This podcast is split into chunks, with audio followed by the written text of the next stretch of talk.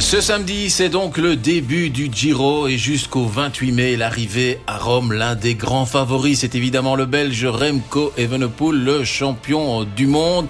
Le Giro, ce sera évidemment sur le soir.be, mais aussi sudinfo.be et RTL. Alors pour nous en parler déjà de ce dispositif, je me tourne directement vers Cédric Bouffailly. Alors quoi attendre pour nos internautes, nos spectateurs? Sur ce Giro d'Italia. Euh, peut-être en deux secondes pour replacer le contexte, c'est quand même l'événement médiatique de ce printemps, puisque depuis 30-40 ans, le cyclisme à la télévision, en tout cas en Belgique francophone, c'est sur la RTBF. Alors oui, effectivement, on pouvait voir le cyclisme aussi sur Eurosport et certaines courses sur une chaîne payante comme Pixport sur Proximus, mais Eurosport et Pixport, ce sont des chaînes payantes. Donc ce qu'il faut comprendre, c'est comme si euh, en France, le cyclisme débarquait sur TF1. Depuis 50, 60, 70, 80 ans, le cyclisme, c'est sur France Télévisions. Et chez nous, c'est sur la RTBF. Donc voilà, le fait qu'un groupe privé comme RTL arrive dans le cyclisme, en soi, c'est un événement. Et donc rien que pour ça, ce qui va se passer durant ces trois prochaines semaines, c'est aussi intéressant à, regarder, à analyser, voir comment RTL, en tout cas au niveau du ton, et je pense que le ton sera vraiment aussi euh, différent, ils vont pas faire un copier-coller de la RTBF. Et donc ça, ça va être intéressant un petit peu euh, à Donc, grosso modo, pour être très très clair, RTL va diffuser les quatre premières étapes ici, ce samedi, ce dimanche, ce lundi et ce mardi. Ils diffuseront également la dernière étape, ça c'est sûr et certain. Et en fonction de l'évolution du classement et de la position de Remco Evenepoel, RTL pourrait également choisir encore une étape. Alors on pense évidemment à l'avant-dernière étape qui est un chrono hein, qui pourrait être décisif, mais RTL se réserve le droit aussi de diffuser une belle étape de montagne lors de la troisième semaine. Donc ça, on, suivra ça. Et donc euh, pour en tout cas ces quatre premières étapes, RTL prendra l'antenne à partir de 13h30 sur RTL Club et RTL Play avec Anne Ruet qui sera aux commandes d'une émission qui s'appelle Dans le peloton au micro pour commenter euh, les étapes. Ce sera un trio. Voilà, c'est aussi une des nouveautés, euh, puisque bah, sur la RTBF, on a l'habitude d'avoir Rodrigo Benkens avec un consultant. Ici, on aura Mathieu Istas, le journaliste commentateur, avec deux consultants, Maxime Montfort et Johan Ofredo. Ils promettent de la spontanéité, de la convivialité. Euh, voilà, on écoutera ça. Ça fait un petit peu penser aussi un petit peu à ce que fait Eurosport avec euh, Guillaume Di Grazia, Jackie Durand et d'autres. Donc voilà, ce sera aussi intéressant à, écouter et à découvrir. Ça, c'est pour le côté RTL, qui proposera aussi tous les jours à 18h un talk avec Anne Ruet pour euh, mettre en tout cas, en tout cas débriefer l'étape du jour. Et ce talk, on pourra le retrouver aussi entre 18h et 18h30 tous les jours en direct sur sudinfo.be et le soir.be. Stéphane Thirion, euh, qu'on va retrouver d'ici quelques secondes, et euh, Sébastien Clause interviendront aussi euh, dans, cette, dans cette émission. Donc ça, on pourra la proposer en direct sur notre site internet. Et puis tous les jours, on vous proposera sur nos sites Sudinfo et le soir un résumé de 5 minutes, les highlights, vraiment tout ce qu'il ne fallait pas louper de l'étape du jour. Hein, les étapes vont se dérouler en pleine journée. Euh, généralement, bah, au mois de mai, les gens n'ont pas congé, ils travaillent. Hein, donc, euh, euh, c'est pas comme durant le mois de juillet pour le Tour de France. Donc, ils pourront se brancher chez nous et ils ne rateront rien de ce Tour d'Italie tous les jours aux alentours de allez, 18h30, 19h. Dès qu'on reçoit les, highlights, on les diffusera sur nos sites internet et en exclusivité. Il faut insister aussi là-dessus. Merci Cédric. Et bah, c'est l'occasion aussi maintenant de rejoindre Stéphane Thirion, notre envoyé spécial en Italie. Bah, la pression est énorme évidemment, et notamment sur ce jeune homme, ce champion du monde, Remco Evenepoel, qui est l'un, voire le favori euh, de, de ce Giro. Alors Stéphane, Dès la première étape, c'est un chrono de, de, 19,6 km, eh la pression sera déjà sur ce jeune homme et tout le monde espère qu'il prendra déjà le maillot rose dès samedi soir. Lui, il se dit, pourquoi pas? Maintenant, bah, il n'est pas tout seul. Euh, et il y aura de la concurrence et notamment on parle d'un certain Gala ou d'un Kung ou même de Primoz Roglic. Stéphane. Ben voilà, vous venez, bonjour, vous venez de citer euh, peut-être quatre des favoris dans l'ordre des ordres, je l'ignore. La question est de savoir s'il est intéressant ou pas pour Remco Evenepoel de déjà prendre le maillot rose, parce qu'une course de trois semaines, elle doit, elle prend du temps et de l'énergie à une équipe. Et donc forcément, si on prend un maillot, ben on aime le défendre. Donc euh, je ne suis pas certain que ça soit un avantage euh, considérable d'être en rose euh, dès samedi soir, mais il est clair aussi qu'on ne freine pas dans un contre-la-montre. Donc le contre-la-montre, Remco Evenepoel va évidemment le faire à fond comme il en a l'habitude. C'est un chrono qui lui convient parce qu'il est roulant au départ et qui se termine par une petite bosse. Donc c'est parfait pour lui, la distance aussi. Mais comme il le dit lui-même, il considère que Philippe Ogana, le champion du monde, et, Stéphane Kung lui sont supérieurs a priori, parce que bon, c'est leur spécialité. Et si ces deux-là ne gagnent pas un chrono sur leur Giro, ben ils vont s'ennuyer ferme, hein, parce que derrière euh, les favoris pour le classement final, les étapes sont très très importantes pour des équipes comme Ineos, donc celle de Ghana, ou pour Groupama encore plus avec Stéphane Kung. Il y a deux ans d'ici, euh, Stéphane Remco Evenepoel avait déjà participé au Giro. On sait qu'il avait abandonné suite à une chute lors de la 17e étape. Il n'avait pas pris part à la, à la 18e étape, mais l'homme a changé énormément. Entre-temps, il a gagné deux fois Liège-Bastogne-Liège, il a été champion du monde, il a gagné la Vuelta. C'est un monde de différence entre le Remco d'il y a deux ans et ce Remco-ci qui semble en tout cas bien préparé pour euh, ce Giro. Il le dit lui-même. Hein, je pense que il a déjà dit qu'il se sentait mieux préparé sur ce Giro que lorsqu'il a démarré la Vuelta l'année passée. Ah, il n'y a eu aucun grain de sable dans sa préparation. Il est certain que la victoire au Tour d'Espagne, ben, ça l'a libéré euh, dans ses convictions. Il est maintenant euh, convaincu, je me répète, que, que les grands tours, c'est pour lui. Donc euh, ici, on, est dans une phase euh, évolutive euh, vers quelque chose de plus intéressant et de plus important parce que le Tour d'Italie, des trois tours, est le plus dur, en montagne en tout cas. Donc le défi qu'il s'impose ici est, extrême et tout l'hiver, il a répété que l'objectif numéro un de sa saison 2023, c'était ce Tour d'Italie. Au passage, il a gagné une deuxième fois Liège-Bastogne-Liège, exactement comme il avait remporté l'année dernière la Classica de Saint-Sébastien mhm. avant de partir au Tour d'Espagne.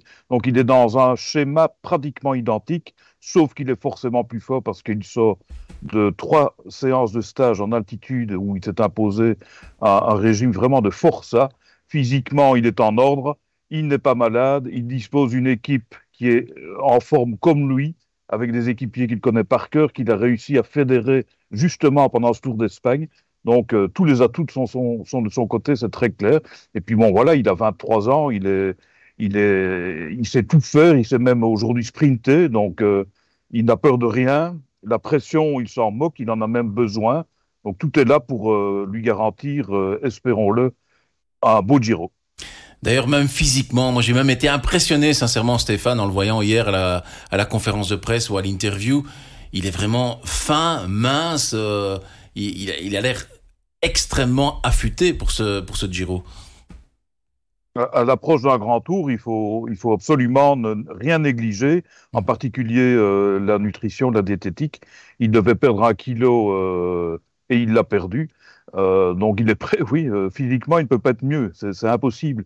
Et c'est pour ça qu'on lui souhaite que, ça fonctionne bien, parce que quand on voit les, les semaines de sacrifice qu'il s'est imposé à l'entraînement, etc., il n'est pas le seul. Hein son adversaire euh, principal, Roglic, a fait la même chose. Euh, ben forcément, on, on, aimerait que ça se concrétise euh, positivement en sa faveur.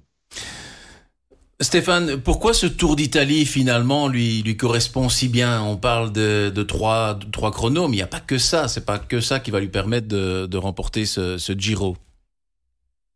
Il n'y a pas que ça, mais c'est quand même très important. C'est ce qui a fait pencher la balance au moment du choix, parce que rien n'excluait qu'il aurait pu déjà faire le Tour de France cette année-ci, les trois chronos, c'est quand même quelque chose qui le, qui le libère de, de, cette pression, justement.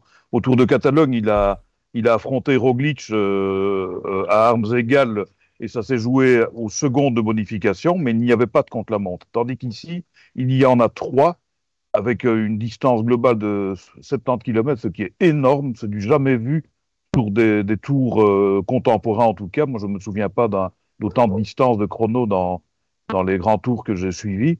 Donc, euh, les écarts vont être colossaux par rapport à des grimpeurs euh, purs qui ne sont pas habiles sur le, le contre-la-montre. Donc, ça l'avantage très clairement, mais ça avantage aussi Roglic, euh, qui n'est pas un nain dans, dans la discipline. C'est le champion olympique en titre. Donc, c'est pour cette raison particulière que le, le, le duel est annoncé, parce que forcément, dans les chronos, ils vont faire la différence à coup sûr. Alors pour le reste, la montagne, la très haute montagne, ça c'est la dernière inconnue, je dirais, pour euh. Je parle des cols au-dessus de 2000 mhm. mètres. Il en a déjà affronté autour d'Espagne l'année dernière avec la Sierra Nevada, mais c'est tout. Il n'y en avait pas davantage. Donc ici, il y en aura à répétition. C'est pour cela d'ailleurs qu'il est allé très longtemps au volcan Teide à Tenerife pour euh, vivre à plus de 2000 mètres. Donc la dernière inconnue par rapport au talent et au prodige que, l'on connaît de, du Brabançon, c'est ça. C'est est-ce qu'il pourra tenir le coup dans l'école à 2000 mètres euh, d'école que, que Primoz Roglic, à, à l'inverse, connaît par cœur? Stéphane, tout le monde affirme que euh, Primoz Roglic est le principal concurrent de, de, de, Remco Evenepoel dans ce, dans ce Giro. Est-il finalement le seul concurrent ou alors il doit se méfier forcément d'autres coureurs et lesquels? C'est la question qu'on se pose depuis le début de la saison dans toutes les courses, où on a vu souvent des duels ou parfois un, trio. Mais bon, voilà, euh, les, les deux meilleurs se sont détachés dans ce Tour de Catalogne, quand je viens de l'expliquer, et forcément, on les attend euh, à un niveau même supérieur euh, à partir de samedi. Il y aura de la concurrence, mais la concurrence, si elle ne se s'allie pas, ne pourra rien faire contre ces deux-là. Mais la concurrence existe.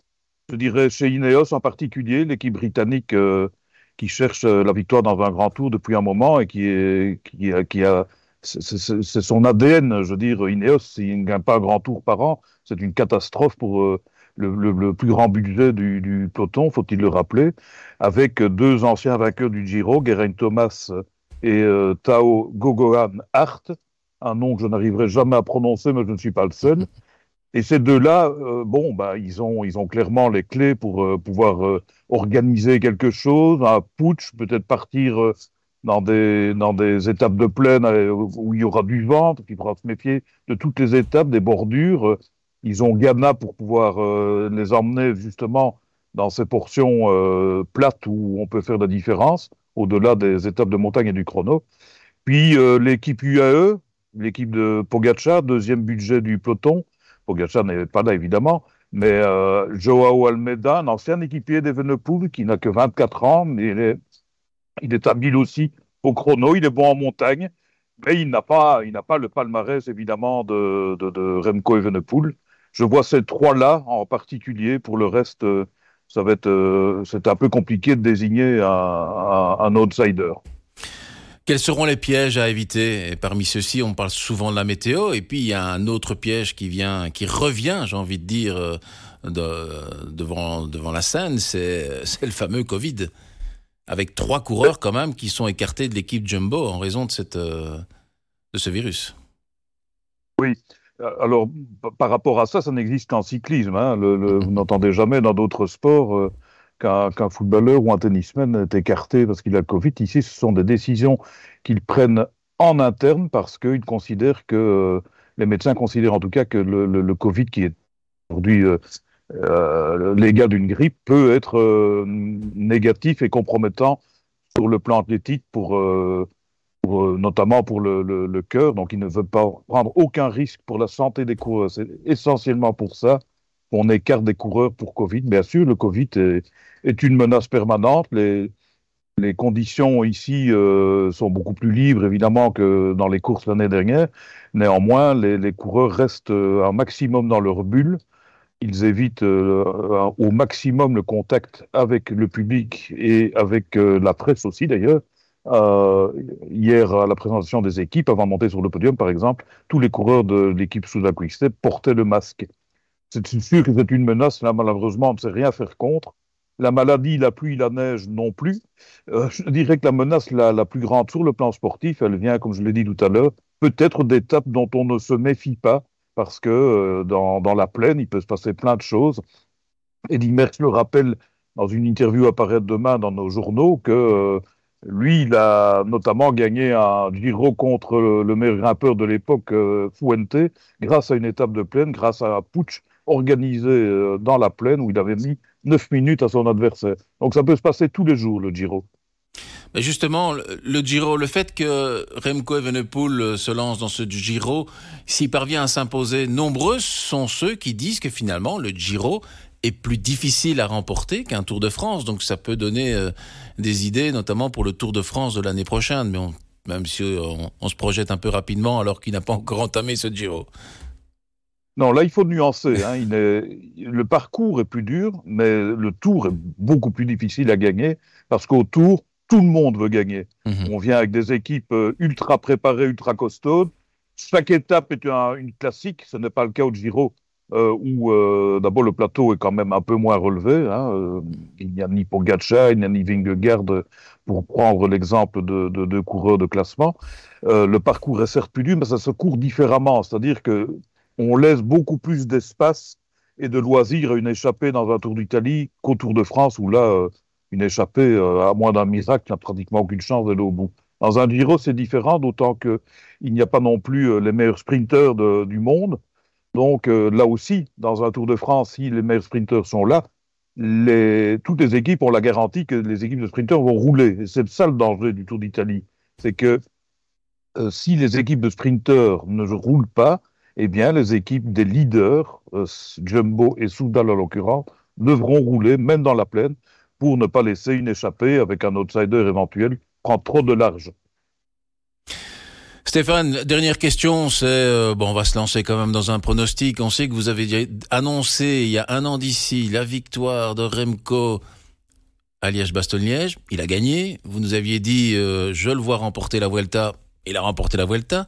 Il y a quelques semaines, quand euh, il y a eu Liège-Bastogne-Liège, vous nous avez dit qu'il allait gagner en solitaire. Il a gagné en solitaire. Alors ici, Stéphane, sur le Giro, vous vous attendez à quoi le 28 mai à Rome? Tout dépend du pourcentage que vous m'attribuerez pour les pronostics. Je prends 50%. Euh, si je dis un autre nom que Remco Evenepoel, ça serait me démentir euh, moi-même. Donc, euh, je, je considère par rapport à ce que j'ai vu de ce qu'il a fait jusqu'à présent et sa préparation, le sérieux, l'application, son jeune âge. Il n'a pas l'expérience de Roglic, mais il a, je pense qu'il est plus fort que Roglic, aujourd'hui en tout cas. Et donc je le vois gagner le Tour d'Italie en effet.